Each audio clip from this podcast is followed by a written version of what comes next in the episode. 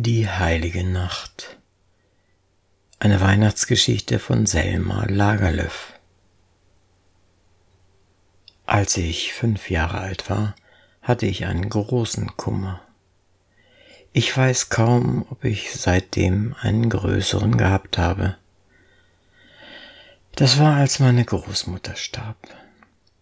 Bis dahin hatte sie jeden Tag auf dem Ecksofa gesessen und Märchen erzählt. Ich weiß es nicht anders, als dass Großmutter da saß und erzählte. Vom Morgen bis zum Abend, und wir Kinder saßen still neben ihr und hörten zu. Das war ein herrliches Leben. Es gab keine Kinder, denen es so gut ging wie uns. Ich erinnere mich nicht an sehr viel von meiner Großmutter. Ich erinnere mich, dass sie schönes, kreideweißes Haar hatte und dass sie sehr gebückt ging und dass sie immer da saß und an einem Strumpfe strickte. Dann erinnere ich mich auch, dass sie, wenn sie ein Märchen erzählt hatte, ihre Hand auf meinen Kopf zu legen pflegte, und dann sagte sie, und dass es alles so war, wie dass ich dich sehe und du mich siehst. Ich erinnere mich auch, dass sie schöne Lieder singen konnte, aber das tat sie nicht alle Tage. Eines dieser Lieder handelte von einem Ritter und einer Meerjungfrau, und es hatte den Kehrreim Es weht so kalt, es weht so kalt, wohl über die weite See. Dann entsinne ich mich eines kleinen Gebets, das sie mich lehrte, und eines Psalmverses. Von allen den Geschichten, die sie mir erzählte, habe ich nur eine schwache, unklare Erinnerung. Nur an eine einzige von ihnen erinnere ich mich so gut, dass ich sie erzählen könnte. Es ist eine kleine Geschichte von Jesu Geburt. Seht, das ist beinahe alles, was ich noch von Großmutter weiß, außer dem, woran ich mich am besten erinnere, nämlich den großen Schmerz, als sie dahin ging. Ich erinnere mich an den Morgen, an dem das Ecksofa leer stand und es ungemütlich war zu begreifen, wie die Stunden des Tages zu Ende gehen sollten. Daran erinnere ich mich, das vergesse ich nie. Und ich erinnere mich, dass wir Kinder hingeführt wurden, um die Hand der Toten zu küssen, und wir hatten Angst, es zu tun, aber da sagte uns jemand, dass wir nun zum letzten Mal Großmutter für all die Freude danken könnten, die sie uns gebracht hatte. Und ich erinnere mich, wie Märchen und Lieder vom Hause wegfuhren, in einen langen schwarzen Sarg gepackt und dass sie niemals wiederkamen. Ich erinnere mich, dass etwas aus dem Leben verschwunden war. Es war, als hätte sich die Tür zu einer ganzen, schönen, verzauberten Welt geschlossen, in der wir früher frei ein- und ausgehen durften. Und nun gab es niemanden mehr, der sich darauf verstand, diese Tür zu öffnen. Und ich erinnere mich, dass wir Kinder so allmählich lernten, mit Spielzeug und Puppen zu spielen und zu leben wie andere Kinder auch. Und da konnte es ja den Anschein haben, als vermissten wir Großmutter nicht mehr, als erinnerten wir uns nicht mehr an sie.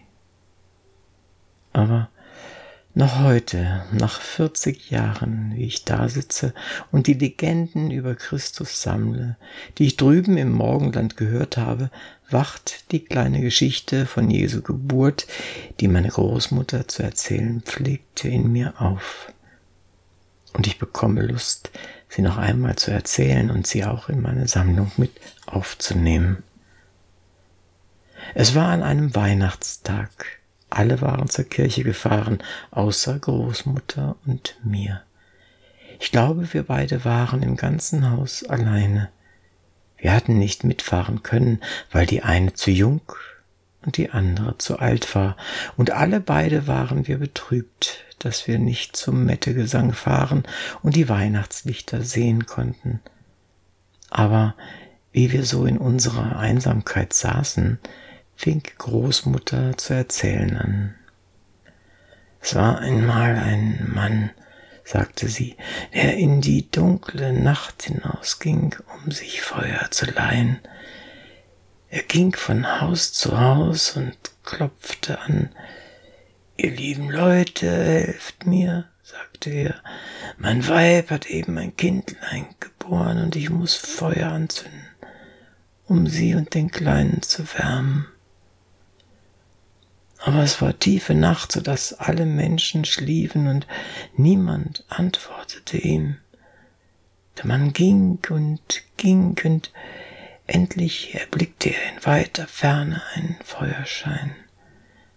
Da wanderte er diese Richtung zu und sah, dass das Feuer im Freien brannte. Eine Menge weiße Schafe lagen rings um das Feuer und schliefen, und ein alter Wirt wachte über die Herde. Als der Mann das Feuer leihen wollte, zu den Schafen kam, sah er, dass drei große Hunde zu Füßen des Hirten ruhten und schliefen. Sie erwachten alle drei bei seinem Kommen und sperrten ihren weiten Rachen auf, als ob sie bellen wollten, aber man vernahm keinen Laut. Der Mann sah, dass sich die Haare auf ihrem Rücken sträubten. Er sah, wie ihre scharfen Zähne funkelnd weiß im Feuerschein leuchteten und wie sie auf ihn losstürzten. Er fühlte, dass einer von ihnen nach seinen Beinen schnappte und einer nach seiner Hand und dass einer sich an seine Kehle hängte aber die Kinnladen und die Zähne, mit denen die Hunde beißen wollten, gehorchten ihnen nicht, und der Mann litt nicht den kleinsten Schaden. Nun wollte er weitergehen, um das zu finden, was er brauchte, aber die Schafe lagen so dicht nebeneinander, Rücken an Rücken, dass er nicht vorwärts kommen konnte. Da stieg der Mann auf die Rücken der Tiere und wanderte über sie hin dem Feuer zu, und keines der Tiere wachte auf und regte sich. Soweit hatte Großmutter ungestört erzählen können, aber nun konnte ich es nicht lassen, sie zu unterbrechen. Warum regen Sie sich nicht, Großmutter? fragte ich. Das wirst du nach einem Weilchen schon erfahren, sagte Großmutter und fuhr mit ihrer Geschichte fort. Als der Mann fast beim Feuer angelangt war, sah der Hirt auf. Es war ein alter, mürrischer Mann, der unwirsch und hart gegen alle Menschen war, und als er einen Fremden kommen sah, griff er nach seinem langen, spitzigen Stabe, den er in der Hand zu halten pflegte, wenn er seine Herde hütete, und und warf ihn nach ihm, und der Stab fuhr zischend gerade auf den Mann los. Aber ehe er ihn traf, wich er zur Seite und sauste an ihm vorbei, weit über das Feld. Als Großmutter so weit gekommen war, unterbrach ich sie abermals. Großmutter, warum wollte der Stock den Mann nicht schlagen? Aber Großmutter ließ es sich nicht einfallen, mir zu antworten, sondern fuhr mit ihrer Erzählung fort. Nun kam der Mann zu dem Hirten und sagte zu ihm, Guter Freund, hilf mir und leih mir ein wenig Feuer. Mein Weib hat eben mein Kindlein geboren und ich muss Feuer machen, um sie und den Kleinen zu erwärmen. Der Hirt hätte am liebsten Nein gesagt, aber als er daran dachte, dass die Hunde dem Manne nicht hatten schaden können, dass die Schafe nicht vor ihm davongelaufen waren und dass ein Stab ihn nicht fällen wollte, da wurde ihm ein wenig bange und er wagte es nicht, dem Fremden das abzuschlagen, was er begehrte. Nimm so viel du brauchst, sagte er zu dem Manne. Aber das Feuer war beinahe ausgebrannt. Es waren keine Scheite und keine Zweige mehr übrig, sondern nur ein großer Gluthaufen, und der Fremde hatte weder Schaufel noch Eimer, worin er die roten Kohlen hätte tragen können. Als der Wirt das sah, sagte er abermals, nimm so viel du brauchst. Und er freute sich, dass der Mann kein Feuer wegtragen konnte. Aber der Mann beugte sich hinunter und holte die Kohlen mit bloßen Händen aus der Asche und legte sie in seinen Mantel.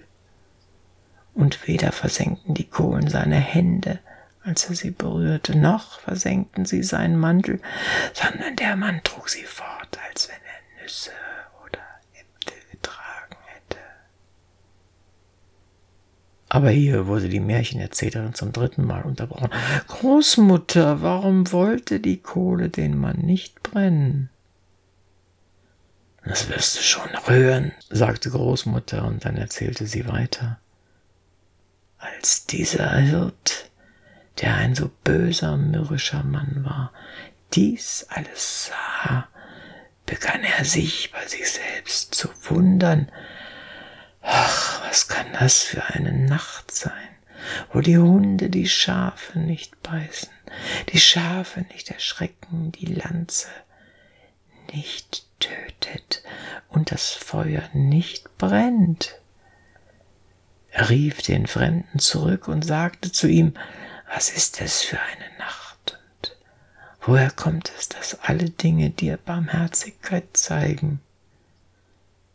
Da sagte der Mann, ich kann es dir nicht sagen, wenn du es selbst nicht weißt. Und er wollte seiner Wege gehen, um bald ein Feuer anzuzünden und Weib und Kind wärmen zu können. Aber da dachte der Hirt, er wolle den Mann nicht ganz aus dem Gesicht verlieren, bevor er erfahren hätte, was dies alles bedeutete. Er stand auf und ging ihm nach, bis er dorthin kam, wo der Fremde daheim war. Da sah der Hirt, dass der Mann nicht einmal eine Hütte hatte, um darin zu wohnen, sondern er hatte sein Weib und sein Kind in einer Berggrotte liegen, wo es nichts gab als nackte, kalte Steinwände. Aber der Hirt dachte, dass das arme, unschuldige Kindlein vielleicht dort in der Grotte erfrieren würde, und obgleich er ein harter Mann war, wurde er doch davon ergriffen und beschloss, dem Kinde zu helfen und er löste sein Ränzel von der Schulter und nahm daraus ein weiches, weißes Schaffell hervor. Das gab er dem fremden Mann und sagte, er möge das Kind darauf betten. Aber in demselben Augenblick, in dem er zeigte, dass auch er barmherzig sein konnte, wurden ihm die Augen geöffnet und er sah, was er vorher nicht hatte sehen können und hörte, was er vorher nicht hatte hören können. Er sah, dass rund um ihn ein dichter Kreis von kleinen, silberbeflügelten Englein stand. Und jedes von ihnen hielt ein Seitenspiel in der Hand. Und alle sangen sie mit lauter Stimme, dass in dieser Nacht der Heiland geboren wäre, der die Welt von ihren Sünden erlösen solle. Da begriff er, warum in dieser Nacht alle Dinge so froh waren, dass sie niemandem etwas zuleide tun wollten. Und nicht nur rings um den Hirten waren Engel, sondern er sah sie überall. Sie saßen in der Grotte und sie saßen auf dem Berge und sie flogen unter dem Himmel. Sie kamen in großen Scharen über den Weg gegangen und wie sie vorbeikamen, blieben sie stehen und warfen einen Blick auf das Kind. Es herrschte eitel Jubel und Freude und Singen und Spiel, und das alles sah er in der dunklen Nacht, in der er früher nichts zu gewahren vermocht hatte, und er wurde so froh, dass seine Augen geöffnet waren, dass er auf die Knie fiel und Gott dankte. Aber als Großmutter so weit gekommen war, seufzte sie und sagte, aber was der Hirte sah, das können wir auch sehen, denn die Engel fliegen in jeder Weihnachtsnacht unter dem Himmel, wenn wir sie nur zu gewahren vermögen. Dann legte die Großmutter ihre Hand auf meinen Kopf und sagte, dies sollst du dir merken, denn es ist so wahr, wie dass ich dich sehe und du mich siehst. Nicht auf Lichter und Lampen kommt es an, und es liegt nicht an Mond und Sonne, sondern was Not tut, dass wir Augen haben, die Gottes Herrlichkeit sehen können. Sie hörten die heilige Nacht, eine Weihnachtsgeschichte von Selma Lagerlöf. Es las Uwe Kulnig.